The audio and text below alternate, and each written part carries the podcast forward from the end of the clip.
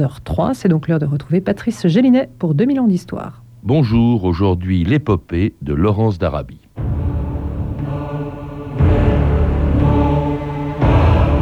Tous les hommes rêvent, mais les rêveurs de jour sont dangereux car ils jouent leurs rêves les yeux ouverts pour le rendre possible.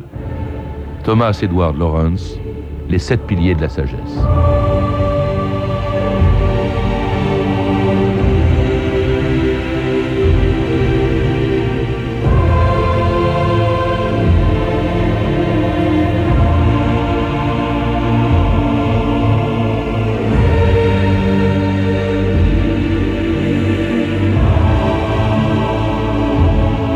2000 ans d'histoire.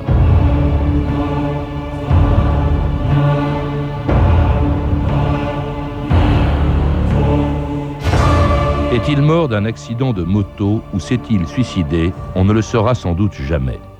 Pas plus qu'on ne peut comprendre pourquoi cet homme, qui avait fait surgir une armée du désert pour libérer les Arabes de l'occupation turque, a décidé un jour de renoncer à la gloire et aux honneurs pour passer les douze dernières années de sa vie sous l'uniforme d'un simple soldat.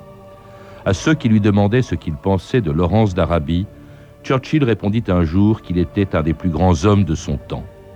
Le Premier ministre britannique, qui en avait pourtant rencontré beaucoup, n'oubliait pas tout ce que son pays devait à celui qui était devenu à 28 ans un personnage de légende.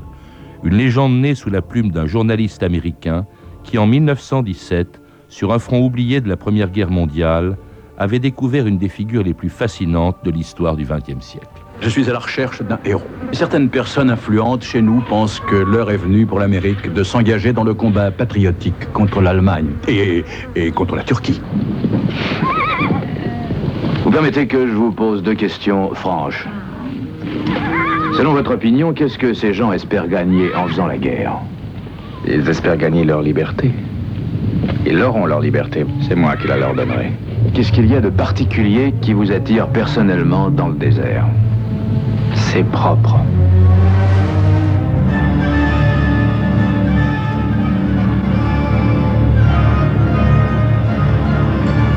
Alain Fillon, bonjour. Bonjour. C'était bien sûr un extrait du superbe film de David Lean, Laurence d'Arabie. Laurence d'Arabie auquel vous venez de consacrer un livre sur les années euh, qu'il a passées au Moyen-Orient pendant la Première Guerre mondiale une des aventures les plus extraordinaires sans doute de l'histoire du XXe siècle et un personnage aussi extraordinaire parce qu'on a du mal à comprendre encore aujourd'hui pourquoi cet homme, qui est né au Pays de Galles, qui a été élevé à Oxford, éprouvait une telle passion pour le désert. Est-ce que c'était seulement, comme on vient de l'entendre, parce que c'était propre?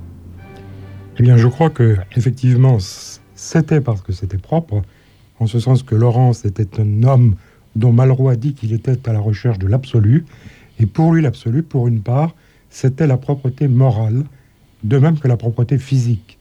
Et on verra tout à l'heure pourquoi propreté morale.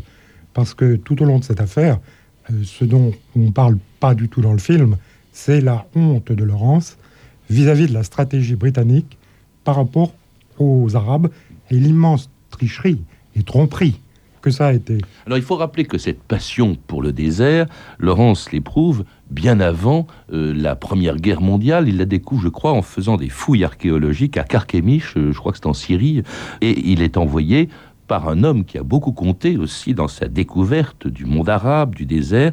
C'est un des orientalistes les plus réputés d'Angleterre, qui était David Hogarth, à la Filion. Absolument, David Hogarth, qui était le directeur de l'Ashmolean Museum, qui l'envoie en 1912 en Syrie, à Karkemish, pour réaliser les fouilles.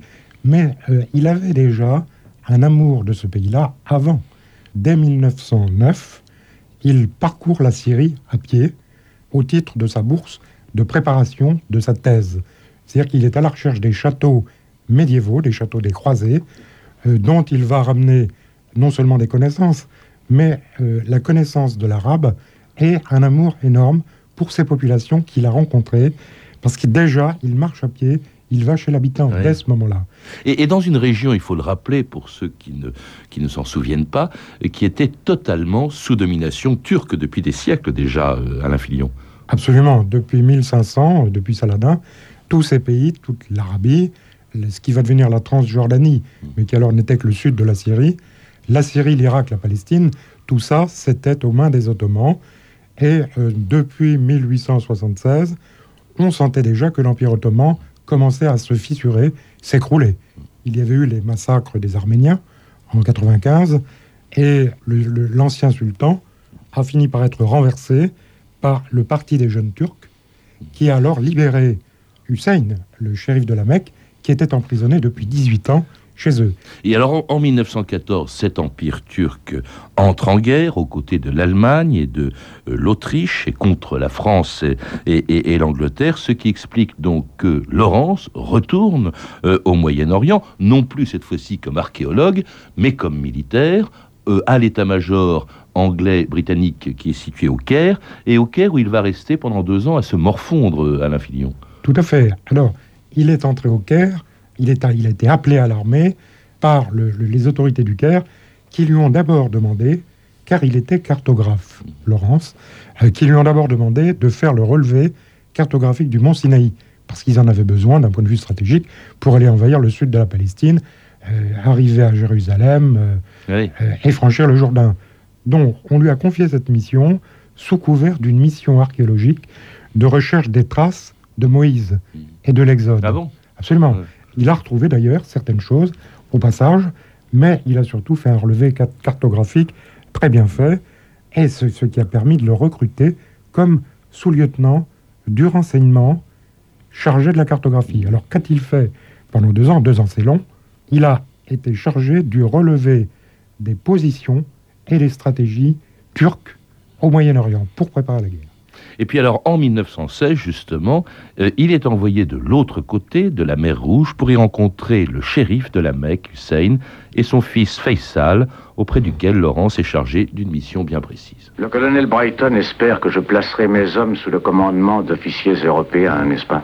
Oui, effectivement, monseigneur. Mais je redoute de le faire. Les Anglais ont un appétit étrange pour les terres désolées. J'ai peur que cet appétit s'étende à l'Arabie. Alors il ne faut pas la leur donner. Vous êtes anglais vous-même. Vous, n'êtes pas fidèle à l'Angleterre? À l'Angleterre et à certaines autres choses. À l'Angleterre et à l'Arabie à la fois?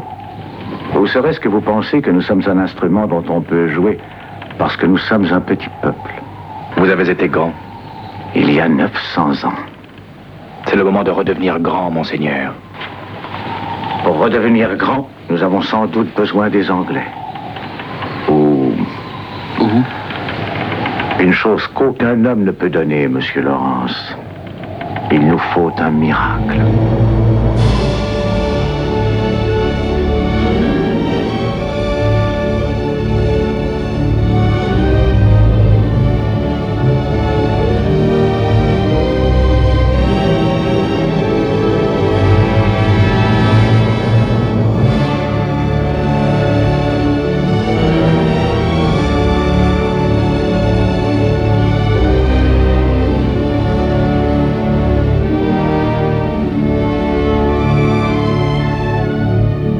C'était un autre extrait du très beau film de David Lean avec cette musique magnifique de, de Maurice Jarre.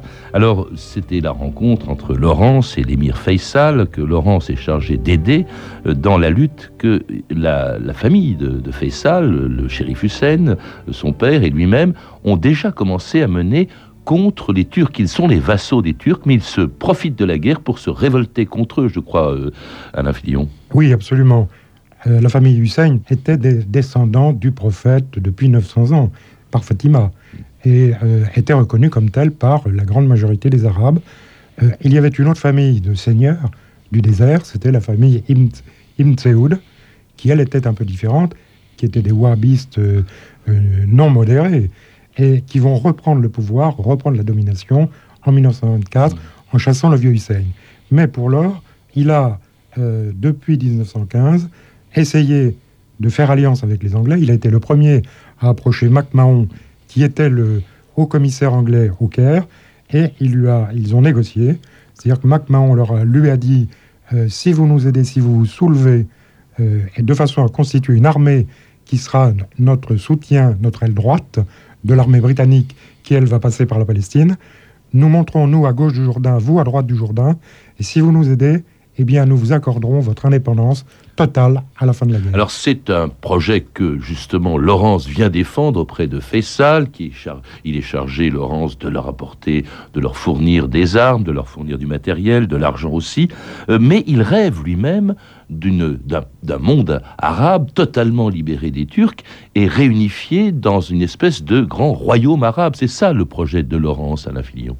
Oui, absolument. C'est le projet de Laurence parce que Laurence a eu le temps de méditer pendant ces deux ans. Tout à l'heure, on disait qu'il s'est un peu ennuyé au Caire pendant les deux ans qui ont précédé la guerre. Il a eu le temps pas mal de méditer. Il, a, il lisait beaucoup. Il lisait six bouquins par jour. Donc pour lui, la, révolte dans le désert, c'est une révolte qui doit mener à l'indépendance totale. Les Arabes, le peuple arabe, il attend depuis si longtemps qu'il ne peut pas se contenter de demi-mesures. C'est l'indépendance totale. C'est un grand royaume à la tête duquel il mettra euh, Faisal, parce que Faisal lui a semblé le plus... Il les a étudiés, les quatre fils du shérif mm. Hussein, et Faisal, de ces quatre fils, est celui qui a le plus de culture. D'abord, il est député d'Ankara. Ensuite, il a un charisme naturel, il est écouté des tribus. Et un grand royaume arabe ne peut être que dirigé par un homme tel que lui. Alors ce, monde arabe, il est profondément divisé, il y a plusieurs tribus, euh, il, y a, euh, il y a plusieurs chefs, plusieurs... Et, mais euh, Laurence va également les rassembler dans une des opérations d'ailleurs les plus extraordinaires de cette guerre, l'attaque d'une ville tenue par les Turcs au fond de la mer Rouge, un port que tout le monde croyait imprenable. Akaba, par l'intérieur. C'est complètement fou pour arriver à Aqaba par la terre, il faudrait traverser le désert du Nefoud. C'est exact. Le Nefoud ne peut pas se traverser. Moi, je le traverserai si tu le veux. Toi Il ne suffit pas d'avoir une boussole anglais. Le Nefoud est le pays le pire que Dieu ait créé. Je ne compte pas sur le pays. Je compte sur moi-même. Il y a des canons à Aqaba. Ils sont braqués vers la mer, shérif Ali, et ils ne peuvent pas être tournés vers l'intérieur. Il n'y a pas un seul canon qui soit dirigé vers la terre à Aqaba. Pour une bonne raison. C'est qu'on ne peut pas en approcher en venant par la terre. Il est certain que les Turcs n'y songent pas. Aqaba est par là. Il suffit d'y aller. Que Dieu soit notre guide à Aqaba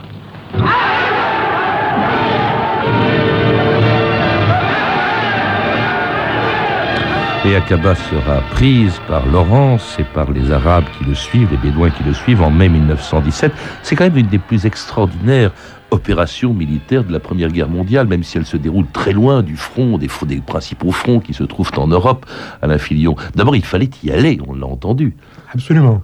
Lorsque, euh, au début, après la rencontre avec Fessal, Laurence réfléchit à la stratégie des Arabes, la stratégie qu'il devait adopter, il a déjà une idée. Vous savez, il a une, licence de stratégie militaire, et une de plus, hein, auquel il a eu une mention très bien à Oxford.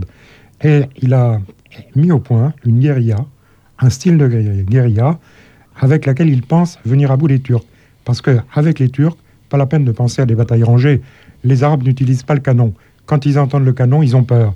Donc, une bataille rangée, c'est pas possible. Mais des guérillas, des embuscades dans le désert, et en particulier sur la ligne de chemin de fer oui, parce qu'à Aqaba, ça permettait de couper en fait le ravitaillement que les Turcs pouvaient euh, envoyer à leur garnison qui occupait Médine, à ce moment-là, la ville sainte de Médine. Donc, par Aqaba, on coupait donc ces, les défenseurs turcs de, Médine, euh, qui pouvaient donc retomber entre mains des alliés. Mais surtout, ce qu'il y a d'extraordinaire, c'est que, au lieu de passer par la mer, car c'est un port, et un port bien défendu par une artillerie, que fait Laurence? Il va faire un tour, un périple de deux mois à travers un des déserts les plus inhospitaliers du monde. C'est ça qui est assez extraordinaire dans ce passage, et il prend donc la, la ville d'Aqaba comme ça. Absolument. Laurent, c'était, c'est lui qui a eu l'idée, euh, persuadé euh, que les Arabes, les Ottomans, attendaient des attaques par l'ouest, par la mer, et pas du tout par l'est, parce que l'est, c'est le désert, et l'est, c'est un désert terrible, dans lequel les Turcs ne s'aventurent pas. Les Turcs ne sortent pas des garnisons. Or, Laurence, précisément, se dit que s'il arrive du désert, avec des charges de chameaux, euh, il, il, aura, il les prendra par surprise, aucun canon ne sera dirigé vers eux. Et donc, il va s'en aller faire 1500 km jusque dans le désert du Serran, c'est-à-dire à 300, 400, 500 km à l'est d'Aman, euh, où il prend position dans une, une vieille oasis qui s'appelle l'oasis d'Azrak. Et de là, il va descendre sur Aqaba. Alors ça, ça va faire de lui un, un véritable héros. Il va, son nom va être connu dans le monde entier. Il y a des journalistes qui arrivent, dont l'un qui est américain, qui s'appelle Lowell Thomas, va euh, lui, lui faire une interview et va le rendre célèbre dans le monde entier. Euh, Alain Filion, il a été important, Lowell Thomas. euh. Oui, alors il a été important en ce sens qu'il s'est emparé. Il a d'abord demandé une audition dans son camp à, à Laurence. Il a été reçu trois jours. Ensuite, il a dit j'ai été reçu 15 jours. C'était le premier mensonge. Par la suite, il a magnifié Laurence dans des conférences qu'il a fait en Angleterre, aux États-Unis, au Canada, en Nouvelle-Zélande. Il a gagné des millions de dollars. Alors, il découvre un homme, lor- lorsque les premiers journalistes arrivent euh, auprès de lui en 1917, on découvre un homme qui a évidemment complètement changé euh, dans son look, qu'on dirait aujourd'hui, euh, qui a troqué, qui a abandonné évidemment la casquette, l'uniforme de l'armée britannique pour la tenue des, Bédouins de, de la région, et que va découvrir aussi que va rencontrer un autre homme qui est très connu en France, qui était tout simplement Henri de Montfred, qu'on écoute ici raconter comment Laurence d'Arabie avait été très loin pour ressembler euh, aux Arabes à la tête desquels il se trouvait. C'est au moment où il se faisait passer pour arabe, il avait adopté le costume, il se faisait passer pour musulman. Et euh, vous savez ou vous ne savez pas qu'un musulman ne doit jamais uriner debout. Il doit se, courber, c'est une question d'hygiène. Un jour, il quitte l'assemblée où il était convoqué et il va s'isoler dans un petit euh, endroit discret du côté de la mer sous les vieux remparts de d'Odeida. Et là, bah, mon Dieu, il a satisfait son besoin debout, comme on fait partout, en Europe. Mais un gamin l'avait suivi, l'a aperçu, et il a couru euh, trouver ses copains. Dans L'étranger qui est là, le Sidi, ben, il n'est pas, il n'est pas musulman, il a pissé debout, etc. Quand il est arrivé, ben, les autres rigolaient, on lui, on lui a soulevé sa grande bras, et on a vu qu'il n'était pas circoncis. Alors immédiatement, on a procédé à l'opération. Alors depuis, évidemment, il est en règle. hein, et il ne s'en est jamais vanté de cette histoire. C'est vrai que Laurence a poussé très loin sa volonté de euh, se fondre au fond dans, la population, au point d'ailleurs, vous le rappelez Anto- euh, Alain Filion, euh, qu'à un moment donné, un jour, il essaye de voir un peu comment est organisée la défense d'une ville tenue par les Turcs, qui était un important nœud ferroviaire au sud de la Syrie, qui était Deraa, et là il a été capturé, et là il y a eu une expérience épouvantable qu'il a d'ailleurs relatée dans les sept pays de la sagesse, et qui l'a profondément bouleversé. Il a été violenté par les soldats qui l'ont arrêté à la Filion. Oui, absolument. Il est, il parti euh, de, l'oasis d'Azrak, qui se trouvait à 300 km à l'est. Il est parti avec un seul accompagnateur pour essayer de repérer les positions euh, turques autour de Deraa. Deraa, qui était un nœud ferroviaire qui est à la croisée de la ligne Damas-Médine et de la ligne Jérusalem-Deraa, qui la coupe à Deraa, en passant par la vallée du Yarmouk, vallée extrêmement importante et encaissée puisqu'elle donnera Mais lieu à des... il est donc pris, il passe devant le gouverneur de, de Deraa, le gouverneur turc, et il a été violé. Voilà, le bey turc euh, le capture, le fait capturer. Il est attrapé, il est reconnu par des, par des soldats et il est emmené chez le bey. Et le bey l'interroge. Il était assez, assez beau gosse, euh, Laurence. Il avait des jolis yeux bleus. Il était, il était petit, il mesurait 1m56. Mais à part ça, c'était un homme extrêmement bien constitué, costaud euh, et beau, beau de visage. Euh, et le bey, qui était, qui était un, homosexuel, essaye de le persuader. Laurence résiste. Il le fait fouetter, frapper, coup de couteau dans, le, dans, le, dans la peau du ventre, et finalement, il vient, il en arrive à ses, à, ses- à buts. Il, a dit que ça l'avait marqué vraiment euh, terriblement. Euh, et alors, à une époque où le grand objectif de Laurence et des Anglais, bien sûr, c'est de reprendre la ville qui avait été la capitale la plus belle de l'islam, sans doute pendant des siècles, la ville de, de Damas, une entreprise pour laquelle il demande euh, du matériel et de l'argent au commandant en chef britannique au Caire, le général Allenby. Vous pensez tenir l'armée turque en échec, Oui. avec un millier d'Arabes. Un millier d'Arabes, ça veut dire un millier de couteaux utilisables n'importe où, jour et nuit. Nous pouvons traverser l'Arabie d'un bout à l'autre pendant que le Turc tourne en rond. Je vais détruire ses voies ferrées. Le temps qu'il les répare, j'en aurais détruit d'autres ailleurs. Et en 13 semaines, j'aurais plongé l'Arabie dans le chaos. L'Arabie est aux Arabes maintenant. C'est ce que je leur ai dit, en tout cas. Et c'est ce qu'ils pensent. C'est pour ça qu'ils se battent. Oui, c'est sûr. Je leur ai affirmé qu'ils n'auraient pas à le craindre, que nous n'avions pas d'ambition en Arabie. En avons-nous? Il faut que je sache si je peux leur affirmer en votre nom que nous n'avons pas d'ambition en Arabie. Certainement.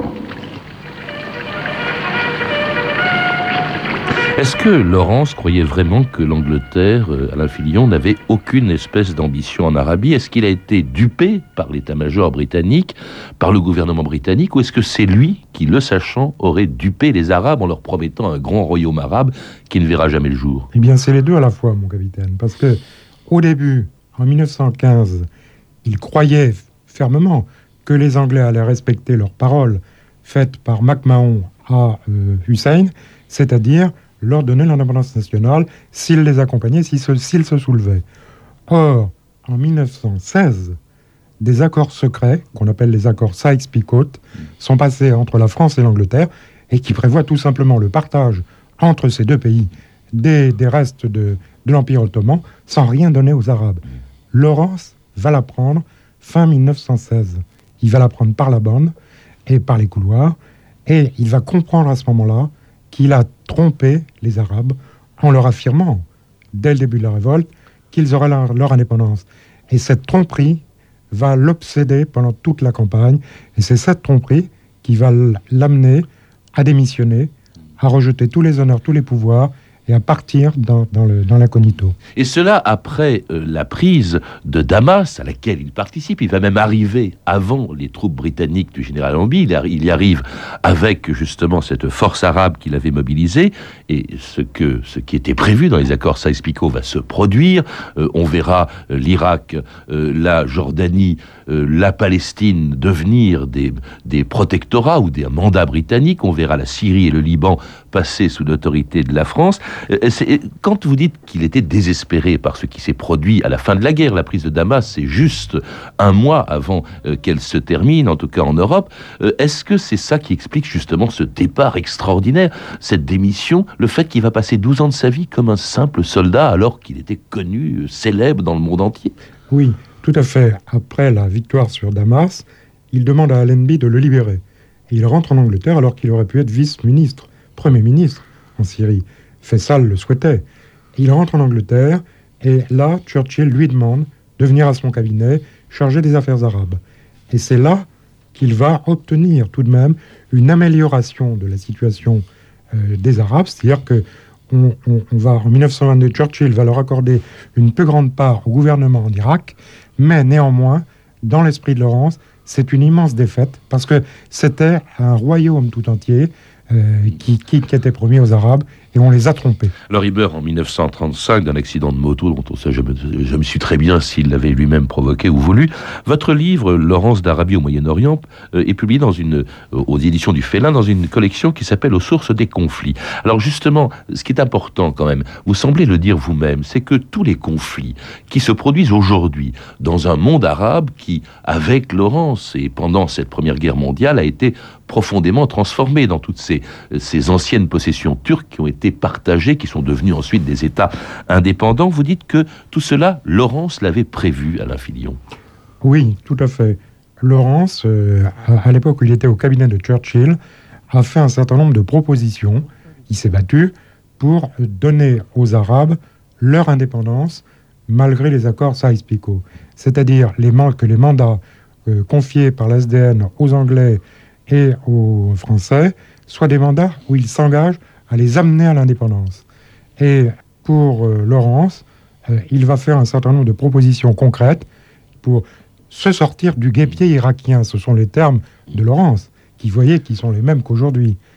Propose un certain nombre de, de choses aux Anglais. Oui, mais ça, c'était avant sa mort en 1935. Est-ce qu'aujourd'hui, on peut dire que les conflits du Proche-Orient, le conflit israélo-palestinien, les guerres en Irak, Laurence en serait en quelque sorte involontairement responsable? Non, absolument pas. on ne peut pas dire que Laurence en soit responsable. Parce Mais que... la politique britannique, oui, peut-être. Ah, la politique britannique, oui. Des, des années 20 et 30. Des années 20 et 30, absolument. C'est elle qui a fixé les frontières. C'est l'Angleterre qui, avec son, son ambition pétrolière sur euh, euh, le sud de l'Irak et sur Mossoul, sur les puits de Mossoul, parce que dans le partage des accords Saïs-Picot, ils n'avaient pas les puits de Mossoul, mais comme ils avaient la maîtrise du terrain, la France n'était pas sur le combat en question. Il y avait juste un colonel avec trois canons qui en a prêté à Laurence. Eh bien, la France n'avait pas le droit de citer. Et il a échangé les pétroles de Mossoul contre la liberté d'action des Français en Syrie, qui, était, qui leur a été vendue par Clémenceau. Donc, les Anglais avaient la suprématie et le- la gestion directe en Irak, et nous nous sommes battus comme des malheureux. On n'a rien obtenu en Syrie.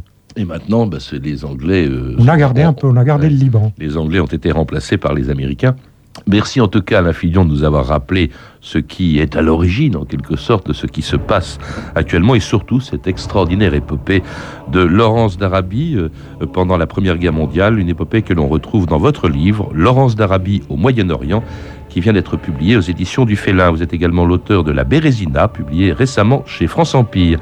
À lire également Laurence d'Arabie aux éditions Chroniques. Vous avez pu entendre des extraits de Laurence d'Arabie de David Lean avec Peter O'Toole dans le rôle titre, mais aussi Omar Sharif dans le rôle du shérif euh, Ali. Un film disponible en DVD chez GCTHV. Ces références sont disponibles par téléphone au 32 30, 34 centimes la minute ou sur franceinter.com.